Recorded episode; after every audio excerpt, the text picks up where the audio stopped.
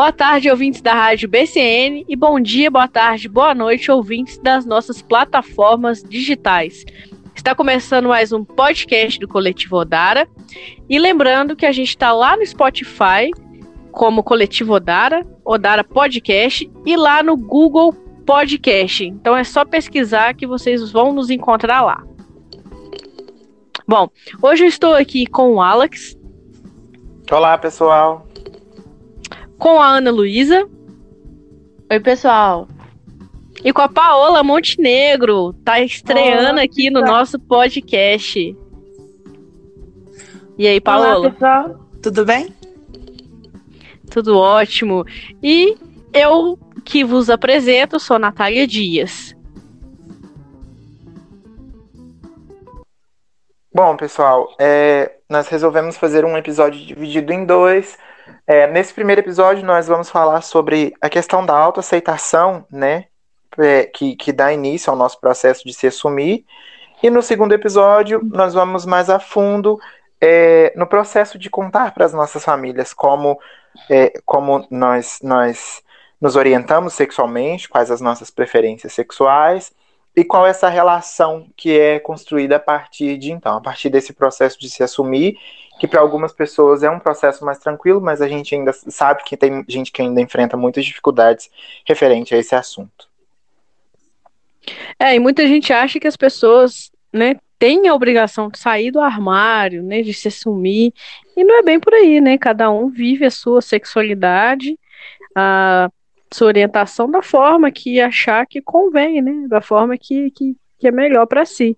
E vem o grande questionamento, né? O por que, que a gente tem que se assumir, né? Se ninguém se assume hétero, se ninguém se assume gostar do sexo oposto.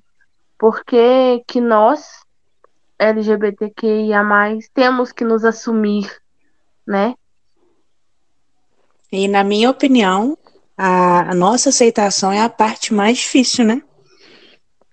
Sim, Sem eu dúvida. acho que eu acho que pra gente se aceitar é o, é o primeiro, eu acho que é o maior dos problemas, na verdade. Porque, assim, eu falo por conta própria, porque eu, às vezes eu me pego pensando no meu eu de alguns anos atrás e eu fico assim, gente, eu jurava de pés juntos que eu nunca iria passar por esse processo de me assumir. E hoje, assim, graças a Deus eu vivo um, um, um momento mais tranquilo em relação a isso com a minha família, com a minha relação com os meus familiares, com, com os meus pais. Então, assim, é tudo um processo, né? E acho que esse processo de autoaceitação é, sem dúvida, de todos o maior deles, porque quando você se aceita, você começa a entender que você não depende de tantas aprovações assim, né? É como as meninas falaram, você começa a entender que, na verdade, esse processo de se assumir não existe, é uma coisa que não tem, não tem necessidade. Né? Você fala para quem você se sente confortável, você sente necessidade, mas não precisa ser uma coisa para o mundo ouvir. Você se revela para quem você se sente, se sente à vontade, para quem você acha que vai ser uma, uma, uma, uma convivência natural. Para mim, ainda estou passando por esse processo ainda, ainda não acabei. Consigo me aceitar normalmente? Ainda não. Ainda está bem complicado ainda. Já passou por bastante etapas aí já. Mas ainda é bem difícil. E eu, na minha cabeça, assim, eu nunca passei por um processo de aceitação, sabe? Porque para mim é, é, tão natural, nunca foi um tabu para mim, sabe? É porque é... acho que para você, Ana Luísa, eu lembro da, das nossas conversas quando você começou a namorar, quando a gente ainda estava na faculdade. Acho que para você era uma coisa tão, tão natural. natural, só... né? É, ela só deixava se levar pelo, né, como você diz, pelo envolvimento sentimental e para ela aquilo era tudo muito natural e tal. Acho que pra, o que aconteceu contigo foi, vamos supor, uma, uma, uma, ao contrário do que aconteceu comigo e com a Natália, por exemplo, porque você se descobriu já apaixonada por uma pessoa. E no nosso caso, não, a gente foi se descobrindo aos poucos, uma coisa que vem já desde a adolescência, desde a juventude. Então, assim, né, e né, sem falar que você também foi pegando numa situação que você já era maior, já tinha uma formação mental muito mais desenvolvida. Acho que é muito isso que aconteceu também. Para você foi muito mais natural do que para a gente que se, se encontrou e se descobriu lá na adolescência. Que eu acho que a partir da adolescência é mais difícil. É, eu acho que você falou aí, ó, Alex, no ponto chave, sabe? É, como você lida com, com, com, a sexualidade, com esse descobrimento, é, varia muito com a fase que você vive na sua vida, né? Com a sua fase, se você é adulto, se você é adolescente. Então, eu acho que o ponto todo, chave, tá aí. Oh, é. Alex, mas sobre é. isso, da, da escola, né, da, da faculdade, de ter me descoberto mais velha, é, eu, eu não vejo assim, sabe? Hoje eu percebo de situações desde a adolescência. E nunca foi um, um tabu para mim, sabe? É, talvez, Mas talvez seja mais da sua forma de lidar mesmo, de encarar, talvez seja isso. É porque eu tô muito livre e tal. Mas, e talvez até a caixinha que eu me enquadro dentro da sigla, né? É, que no caso é o PAN, que é o que é mais próximo a mim, que eu me encaixo. Então, tipo assim, eu não tenho distinção se a pessoa, sabe? Entre as pessoas. Para mim é tudo ser humano e se eu gostar, se eu sentir atração, eu vou ficar, vou beijar e vou me relacionar. Sabe? Então, realmente eu tive o, o que me impor, né? Comigo sobre os meus sentimentos, realmente eu já estava na faculdade, como você falou, sabe? Mas a gente percebe que tem situações desde a adolescência que que vai te levando para esses caminhos assim de, de se entender, né, de, de se autoconhecer. É, para mim foi um pouquinho complicado. Eu a primeira vez que eu fiquei com alguém foi com mulher. Só que eu venho de uma família muito conservadora, então eu tive muito medo. Então eu fui pro entre aspas normal, né?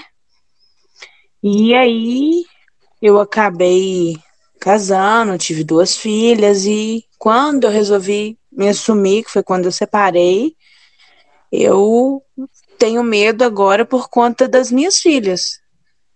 Receio de expor, igual tá acontecendo o caso com a minha mais nova, que tá bem complicada a minha situação, porque o pai dela tá falando que eu tô expondo ela, que eu tô influenciando, e não é essa a minha vontade. É bem mais difícil de lidar, principalmente quando tem filho. Eu acho que tem muita influência do meio que a gente está inserido também, né? Assim, eu cresci num meio muito complicado em relação a isso, sabe? É, de, de às vezes ouvir piadinha, é, muito aquela nós, coisa. Né? Sim, muito aquela coisa do, do, do, da questão do masculino e feminino muito enraizado. Uhum. Menino faz isso, menino faz aquilo. Então, assim. A gente vê até hoje com a, com a Damares lá.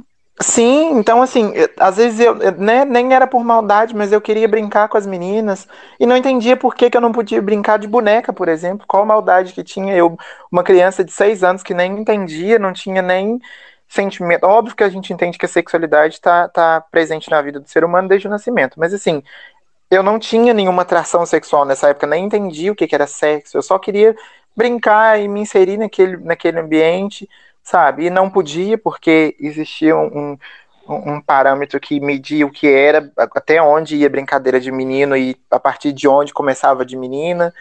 Ou então, tipo assim, é de formas de conversar, de, do que falar, do, de quais assuntos falar, entendeu? De como se portar. Então, era muito aquela coisa, né? Do agir como menino, agir como menina. Então, acho que depende muito do meio onde a gente está inserido. Por isso que muita gente enfrenta dificuldade e outras pessoas não.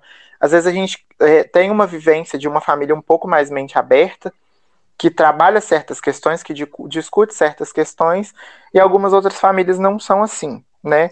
No meu caso, para mim, assumir foi mais tranquilo, porque meus pais são separados, minha mãe lidou mais facilmente com isso. Mas antes disso, eu tive um processo de autoaceitação muito cabuloso. Tipo, eu me assumi com 21 anos, hoje eu tenho 26, então, assim, tem muito pouco tempo, é muito recente. Uhum, é muito né? recente. Sim, então, assim, para a gente pensar, é, é, nesse processo, tem toda uma questão atrás de, do, do, do, ato de se assumir. Então, assim, tem a questão da autoaceitação no ambiente onde a gente está inserido, famílias muito religiosas, famílias muito conservadoras, enfim.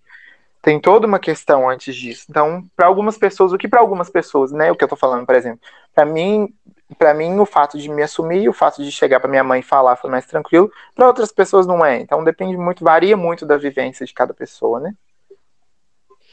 Sem dúvida, sem dúvida. É, essa questão que você falou é, sobre brincadeira, né?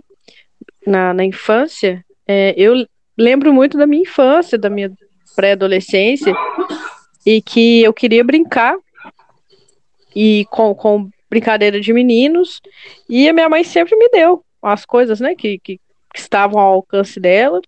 Sempre comprou carrinho, eu lembro dela comprar faquinha do Rambo para mim, granada, é, revólverzinho.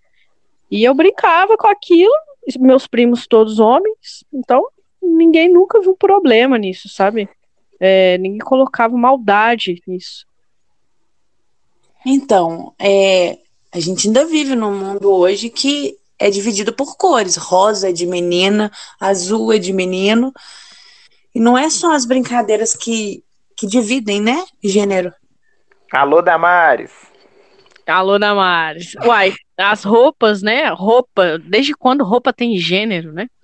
Roupa de menina, roupa de mulher, roupa de homem. É um absurdo, eu sou totalmente contra isso, mas assim, não vamos entrar nesse mérito, não, que senão eu vou militar demais. é, é, eu, eu, hum, eu acho que são raras as roupas, ou quase nenhuma, roupa feminina que eu tenho no meu guarda-roupa, sabe? Você tem um ah, vestidinho, Tem. Mas são poucas as roupas que eu tenho, sabe? É, e isso não muda, sabe? É, é muito doido pensar isso. Aí eu sou de lua, gente. Tem dia que eu sou toda menininha, maquiada, salto.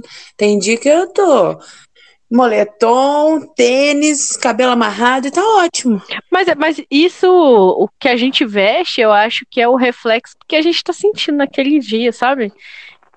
Ultimamente tô sentindo muito é frio. Então tá sendo muito moletom. para quem, para quem não é de Barracena aí, né? É, Barracena tem feito temperaturas muito baixas recentemente. Abaixo de zero. Bem frio. Mas essa questão de, de brincadeiras, nossa, eu sofria muito quando era criança. Porque, assim, na verdade, eu, eu, eu, eu nunca me senti atraído por brincadeiras tipicamente masculinas. Assim, eu tinha um ou dois carrinhos, algo assim. Até gostava de brincar, mas, por exemplo, futebol nunca, nunca foi uma coisa que me, me, me prendia. Nunca gostei. Nunca gostei, não gosto até hoje. Acho, acho que, tipo assim, é, um, é um, meio de. Óbvio que a gente entende todo o benefício do esporte, da, da disciplina e tudo mais, mas acho que é um meio muito reprodutor de preconceito. Hoje a gente está vindo aí, né, numa geração que abraça mais a nossa causa, a causa da liberdade, da diversidade, mas assim, na minha época de infância, o futebol era uma coisa muito heteronormativa, muito sim, machista. muito machista. E, sim, e assim, aquela coisa muito, sabe, muito reprodutora de preconceitos. Então, uhum. eu me lembro de às vezes estar na, na aula de educação física e eu sempre detestei futebol, e eu sempre fui uma negação com esporte, na verdade. E aí eu não gostava de futebol, mas também não sabia jogar vôlei. E não tinha uma terceira opção.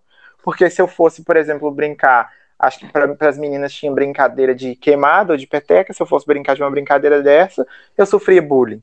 Então, assim, muitas das minhas educação físicas eu ficava escondido atrás do, do muro da quadra, esperando o horário terminar para voltar para dentro da sala. Isso é a realidade de muitas pessoas, né? Até hoje. Gente, sim, porque é... a gente vive tem muito reprodutor de heteronormatividade e de preconceito. Sim. Ô, Alex, mas tem a, a, eu vejo, né, pela, pela minha vivência na minha época de escola, né? Eu amava jogar futebol, amava jogar vôlei, tudo que tinha eu tava jogando, tava ótimo. E eu percebia que as meninas, é, né, que gostavam de meninas, que ficavam com meninas na, na minha época de escola, que era aberto, né, que falava, era totalmente incluída no jogo de futebol, sabe? É, eu a minha vida toda, Sim. eu quando eu estudava, eu jogava futsal com os meninos. Então toda a educação física, os meninos já sabiam que eu ia ser incluída ali no time de algum deles. Tanto é que teve uma época que a professora pediu para eu montar um time. É, e aí eu montava eu me incluí ali onde eu achava que os meninos eram mais gentis, mais legais e tal. E foi onde eu consegui me, me colocar ali na educação física. Mas eu para a menina ainda é menos difícil ela jogar um futebol, ela tá junto com os meninos. Agora, pro menino e pro meio das meninas, é, é muito complicado. É muito complicado porque a gente é muito reprodutor de, de, de, da homofobia. Então, assim, essa, essa questão do, do homem, sabe? No começo, principalmente no começo de, de, de, de, de autoaceitação, é muito complicado porque a gente reproduz muito uma coisa da, da, da masculinidade, da, sabe?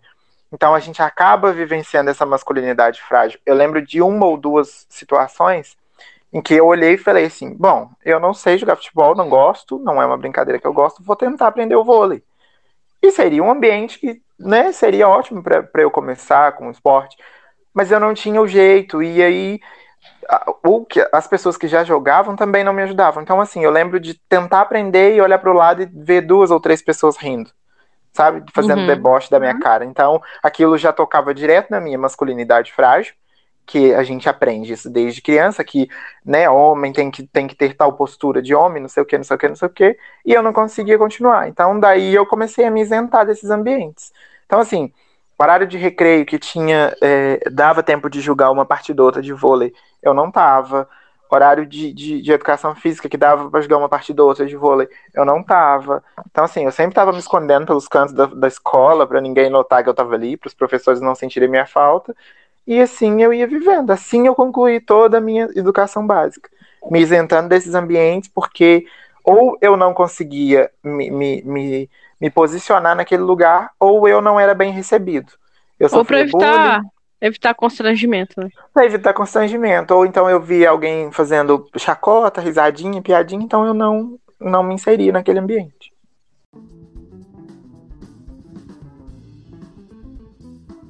Eu sonho com um dia que a gente não vai ficar reprimido mais.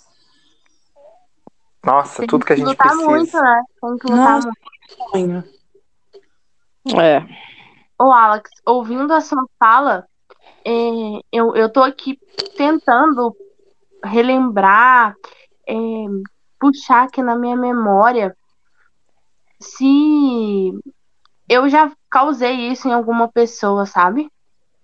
Porque hoje em dia a gente luta tanto, que é tanto uma coisa que às vezes a gente já até fez isso, né? Eu, eu acredito que não, mas não sei.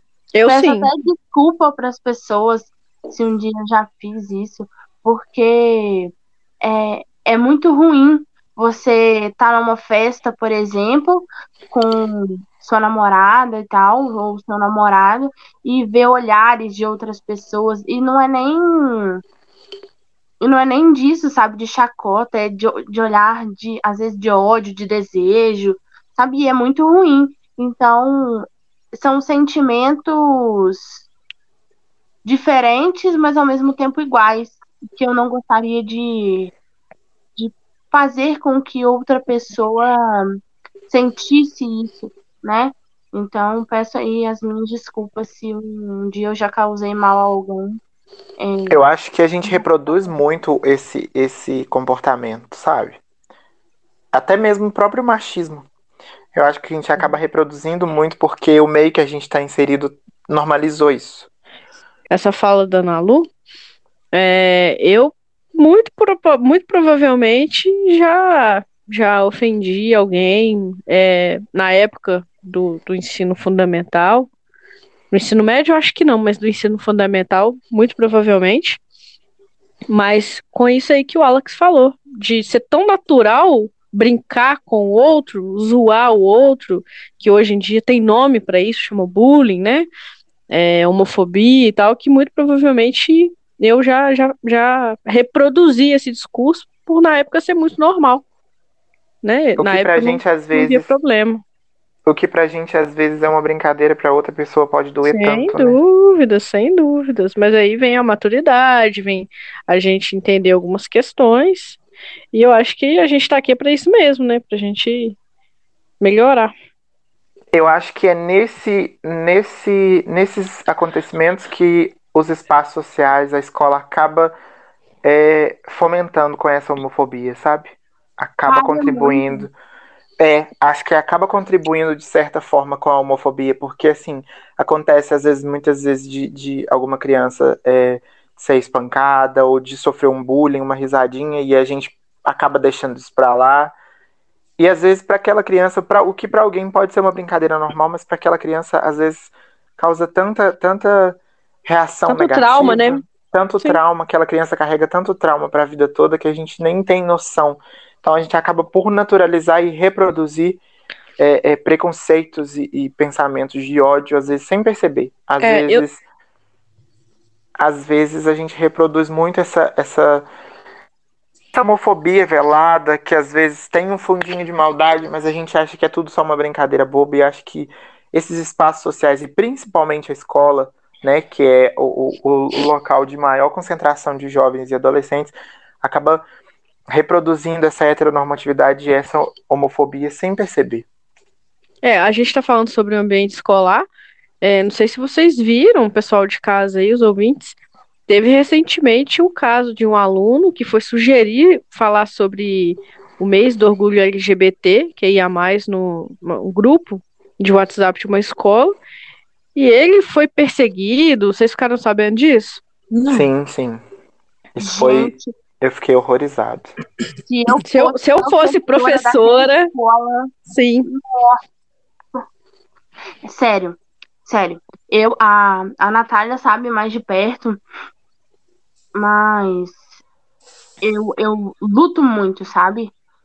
Porque eu já vi casos na, na minha escola, quando eu era mais nova, adolescência, e eu não entendia muito bem o que as meninas naquela época assumidas lutavam, brigavam dentro da escola, sabe?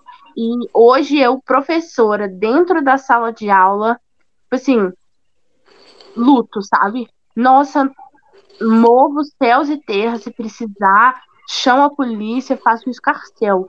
Mas dentro da minha aula, na minha sala de aula, quando eu estiver lá na frente, nossa, não seja homofóbico, não seja preconceituoso, porque senão, meu filho, ó, não dá, não dá. É, é a Ana Luísa recentemente. De, de formação, sabe? Você forma uma pessoa e é o que o Alex falou, causar trauma nela logo como, do criança, quando pequena, não me desce, não me desce. Ana Luísa recentemente quase perdeu um, um cargo por defender um, um casal, não foi isso, Naulo? Eu foi, foi, foi uma grande discussão, um grande tabu dentro da escola, sabe? Eram duas meninas é, na época, né, elas estavam namorando e elas estavam se beijando no recreio da escola, como todos os casais héteros normativos que ali estavam. E elas não poderiam beijar, e os casais héteros podiam, sabe? Então, defendi, briguei, xinguei. Hoje, aquele casal, né, uma das pessoas agora é um homem trans, sabe? Maravilhoso. E tem que defender, sabe? Tem a, a, nós que estamos dentro da educação ou vê alguma situação na rua, cara, não dá para deixar, sabe? De lutar. É, é, é, é, um local de formação. E, e, e nessa mesma escola onde teve essa situação, ao final daquele ano que teve o problema, uma professora trans foi homenageada pelos seus alunos, sabe? Subiu no palco, toda linda, toda maravilhosa. Então, a gente vê a hipocrisia ali dentro da própria escola. Os adolescentes não podem expressar seus sentimentos, quem são, e ao mesmo ponto uma professora sendo homenageada, sabe? É muito é, é, é, muito, é muito louco pensar desse jeito. Bom, então, pegando gancho aí sobre o que a Nalu disse, eu acho que, que falta muito, né, gente, é, com relação a capacitar os professores, a gente precisa de pessoas que não, não sejam é, homofóbicas, pessoas que não sejam transfóbicas, bifóbicas, LGBTfóbicas, é, em todos os setores da sociedade.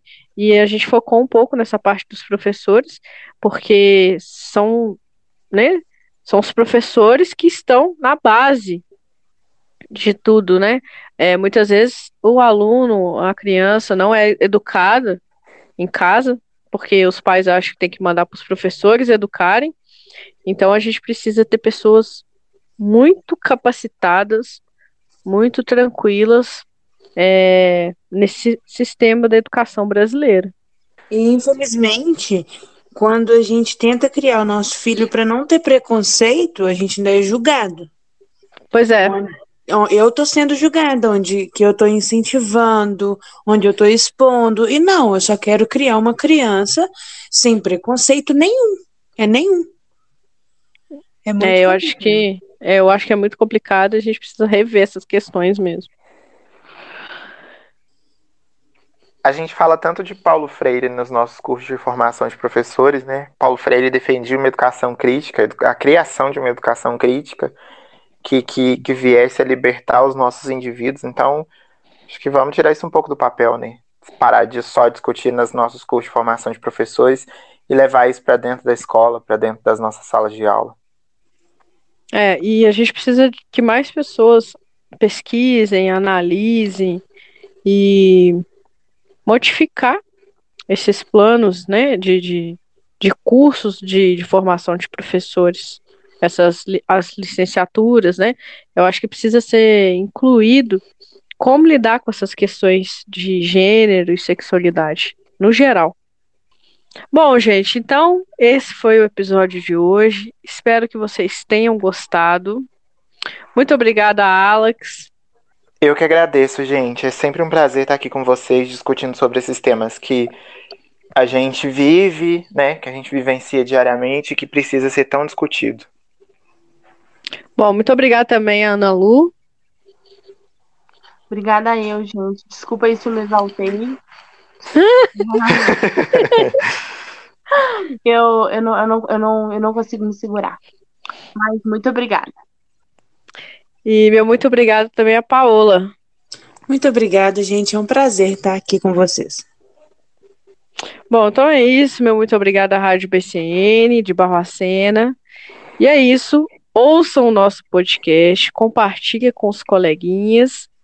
E é isso, usem máscara, se cuidem, viva a ciência, viva o SUS. Se vacinem. Até o próximo episódio. Tchau, tchau. Ele não. Thank you.